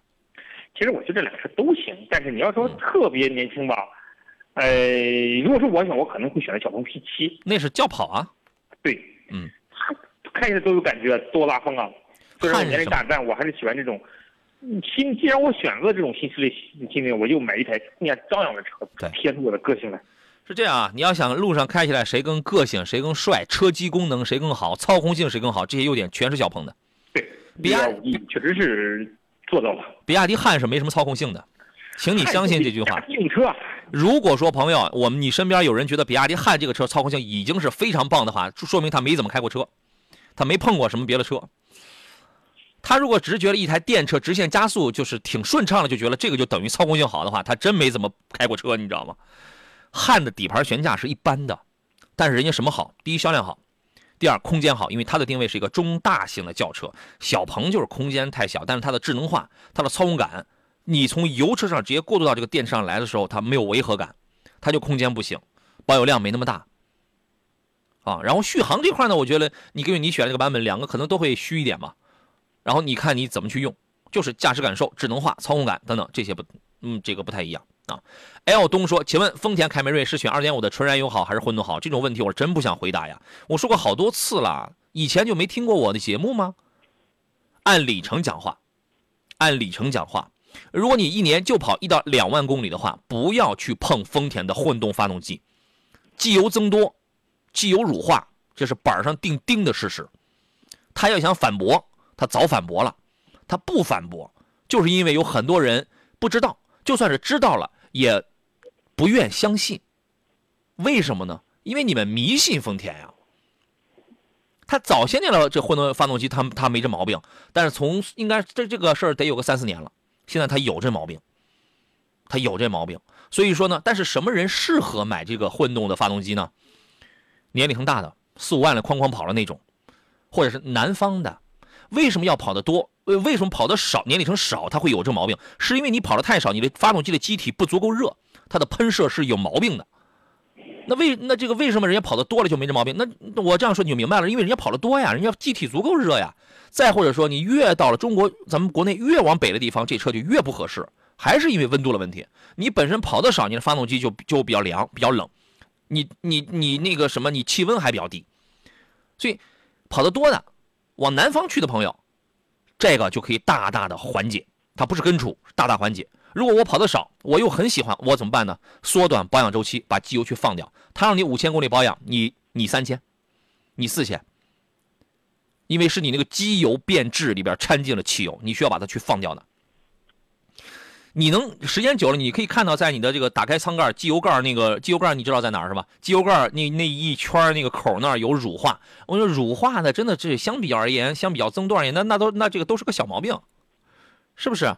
如果你里程很短的话，一年就就一两万公里，又喜欢凯美瑞的话，你买个二点五，二点五配个八 AT，能开，高速隔音差点意思，而且广汽丰田的售后服务挺差哈。这个你心里你得有数，所以这在我们节目当中我说过没有一万回也得有几千回了。我们这个节目上你一定你要坚持听，不会让你吃亏的，好吗？啊，有朋友又跳出来说 GS 八二四款的一样黑屏，对，这是我们刚刚还有朋友还想买传奇 GS 八呢，不能买了啊！你们不要觉得倒霉的就是二二款的 GS 八车主，二四款的一样有车主投诉它是黑屏的，自己斟酌吧。青春老男孩说：“杨洋你好，请问冠道的 2.0T 两驱怎么样？这个车可选吗？可以的，我是推荐的。田老师您呢？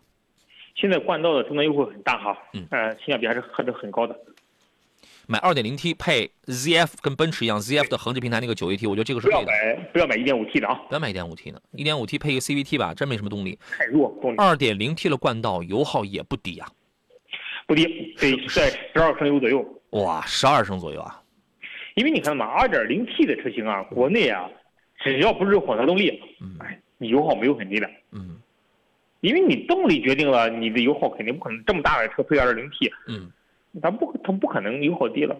但是起码它开起来的感觉会比 1.5T 配 CVT 的要好一些。哎呦，你 1.5T 的冠道配 CVT，你开起来之后，稍等，来，我们回到今天最后一段的节目当中，刚才那个370冠道的事儿，田老师还没有讲完是吧？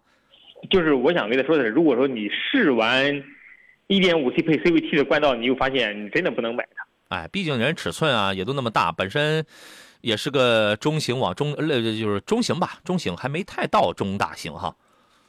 但是这个车也不小啊，你也不小 1.5T 的车加上 CVT 的变速箱的影响，它注定它跑不快。对哎，好吧，所以你尽量还是选一个动力稍微好一点点的。家住沂蒙山说，吉利星越帮忙介绍一下，星越啊，就原来那个溜背那个轿跑的那个星越，那个车已经不值得买了。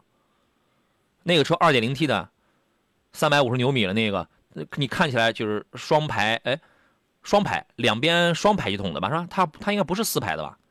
我我这么多年我试驾过那么多车，只有那一个车我是在二零一九年的时候，我我在晚上试驾的，我只有那一个车我是晚上试驾的，所以我印象很深刻，很炸街，但油耗太高了，那个车油耗得在十四升，十四升差不多，已经不值得买了。那那好吧，你星越 L 那个是可以考虑的啊。阿龙说：“杨老师，深蓝的 S 七二零零的增程款怎么样？嗯，深蓝的增程我觉得倒问题不大，但是啊，S 七之前有一款车是叫 SL 零三，SL 零三的全国的投诉量是比较大的，传动轴异响、门板异响、车机故障，当时那个是比较大的，所以 S 七是它后边出了一个 SUV，我建议你稍微等一等，而且现在长安家里还有另外的一个，其实深蓝啊。现在长安家里它分很多的这个，有的是跟外边是一起合伙干的，比如说阿维塔等等，是吧？有的是他自己的。我建议你现在重点关注长安启源，启源在今年应该今年年底之前，它不是已经发布了有两款车了吗？A 零七跟 A 零五了吗？它在今年年底之前，它还会上一台 SUV，它呢基本上会跟深蓝是同平台的产品，但是就同平台就意味着他们的增程器，我们你可以理解为发动机啊、什么三电啊、底盘什么，它都完全一样的。但是起源的做工明显会更好一些。我们从 A 零七上，我们从用 A 零七去对去对比零三，我们就能看得出来了，性价比更高，做工更好。所以我建议，我建议你也不用去分哪个是长安跟人合作的，哪个是长安自己的，那个没有意义。我觉得你就等起源这这个子品牌在今年年底前再出一个增程的 SUV，我觉得你看它就可以了。起码它跟 S 7的原理是一样，但做工什么一定会更好一些。你考虑，好吧？呃，中国太平郭于杰说，机油乳化就是进水了吧？它也不是，它分很多原因啊，它分很多原因，有的就是一个最最最简单、最粗鄙的、最最粗浅的原因，那就是机油，那就是机油里进了水。还有很多，还有很多，嗯，你比如说它里边有什么水分，完了之后它这个这个燃烧不好，蒸发不好，它有有什么水分顺着曲轴箱通风，然后给你给你带到了这个这个这个油箱盖这个位置，冷热一交替，哎，在这儿直接它就给这个乳化了。反正还是根上的原因，就是因为它里边设计的有缺陷，是这样就可以了啊。我也无惧问的是雅阁智享跟蒙迪欧2.0豪华该怎么去选啊？你这个呢，咱们咱们也得。按年龄啊，按侧重点呐、等等这些要求得去聊一聊了，是吧？田老师，您给分析一下吧。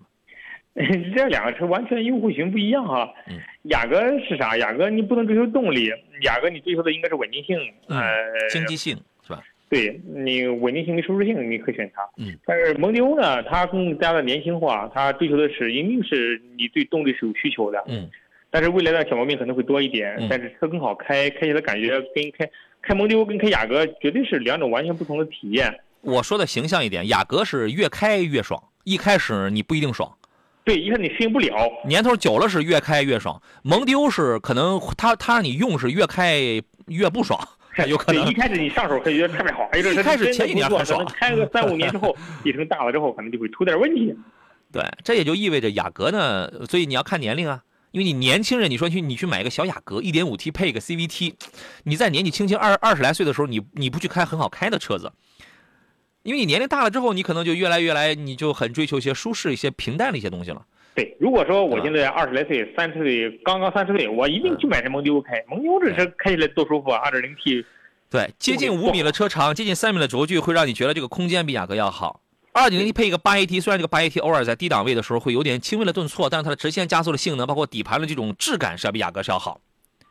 二十四岁，对吗？大家你你有时候你要问问题的时候，你要交代一下自己的一些详细的一些线索。我们这个叫把脉，望闻问切一样叫把脉。你不要说 A 和 B 哪个哪个好，在我眼里，这些没有任何一个比亚迪 F 零也有比库里南好的地方。你想想，二十四岁你去买雅阁确实不合适了哈。嗯，也也不一定啊。你比如说，就机关单位上班啊，人家比较低调呀，或者是，或者说，深深知道挣钱不容易啊。或者再或者说，我们知道怎么说呢？年头久啊，买车对，好吧。但是蒙迪欧的操控性，它的质感，这个一定是比雅阁是要强的。但是你越开呢，你比如说年头久了之后，它可能开始有小问题了。雅阁这个基本不会有什么太大的小问题，它就是买个菜什么行，买个菜吧，好不好？多茂多买商贸说，瑞兰七值得买吗？其你这个你可以先观察一下，你先观望一下，你先你先你先等等，因为这个车刚刚上来，你先等等。好，瑞兰九我那天给大家分析了，我理解它就是一个这个什么，就是换了壳的那个老的吉利豪越嘛，那个我当时我已经开过了，别那么着急，嗯。迈腾跟蒙迪欧怎么去选啊？这个你看你啊，如果你想就是本本分分的上班了。中老年朋友考虑保值为主的话，其实迈腾的操控比蒙迪欧好。迈腾了三八零的迈腾，你比如说在在弯道上，蒙迪欧上不了弯道，它不是上不了，蒙迪欧上弯道它就暴露了它的短板。我不知道大家你有你有你有没有开过五五米的这个车身上弯道绝对拖沓，因为我们已经开过了，但是直线加速这个还是可以的啊。好吧，所以你要看你在意的是什么，比如说你在意的是保值率啊，呃，相对来讲要好开一些啊，车风要低调务实，要本分呐，非非常符合什么中青年、中老年那种口味的话，那迈腾比蒙迪欧要这个合适。但如果你像人家就二十来岁这个年轻人的话，你开迈腾是不是也有违和感？好。最近呢，有要去云南的朋友，还可以继续加入到我们的这个第二团的报名当中来。二零二三山东交通广播专属定制了天境腾冲发现之旅，十月二十一号，第一团已经要准备要启程了。呃，我们的这个第一团报的特别的火爆，现在呢已经开始第二组报名了。报名电话依然是幺五六零六四零幺零幺幺幺五六零六四零幺零幺幺啊，或者在山东交通广播的微信公众号里回复“云南”两个关键字啊。简单来讲的话，这一次行程主要涵盖云南四地的最美秋天，虽然现在是初。冬时节，但人家那儿暖和呀，是吧？你也别听我说那儿暖和，您就不带厚衣服去啊。提前还是听听我们的这个工作人员的话。我们要去到的是大理城，去到的是腾冲，尤其腾冲这个地方有云南最大最古老的腾冲银杏树，三万多株呢。我们一起欣赏一下这个树下金黄色的银杏雨。另外呢，还有芒市，这是边境异域风情之地，是傣族人民的圣地啊。还有昆明，最后一站是昆明，让你把云南的春天给带回家。吃的全部都是云南的特色美食，《舌尖上的云南》啊，住的也很好，全程三晚四钻酒店，升级一晚五钻酒店，而且特别升级一晚国际五星奢享温泉酒店悦榕庄。那么您可以拨打幺五六零六四零幺零幺幺幺五六零六四零幺零幺幺，或者说是在山东交通广播的微信公众号里回复“云南”两个字，了解一下详情。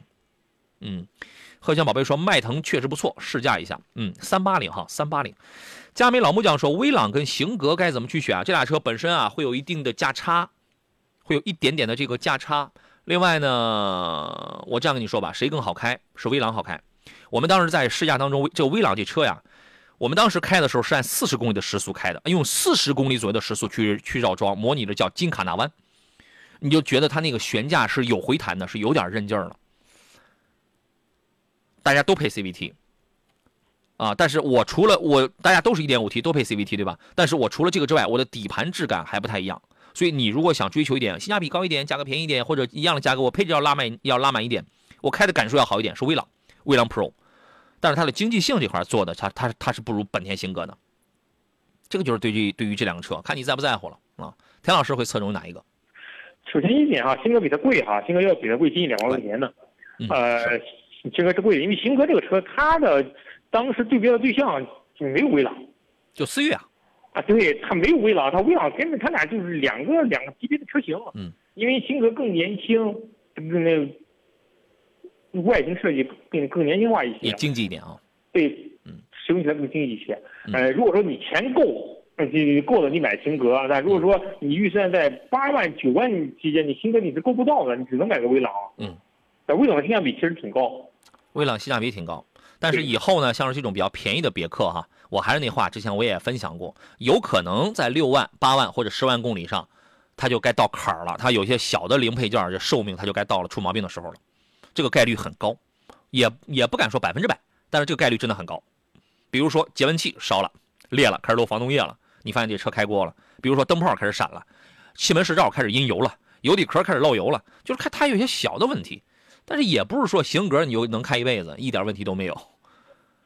概率，概率，但谁好开呀？威朗 Pro，谁性价比高啊？威朗 Pro 啊！张三丰说，纯油的小钢炮推荐一款吧，类似于高尔夫的 GTR 的牌子无所谓，那现在已经没有了，现在只有一个领克领克零二的 Hatchback。你一定是要两两厢这种吗？两厢的只有一个领克零二的 Hatchback，要么就有三厢领克零三加，还有什么别的呀？领克零三加其实就是就是不错的。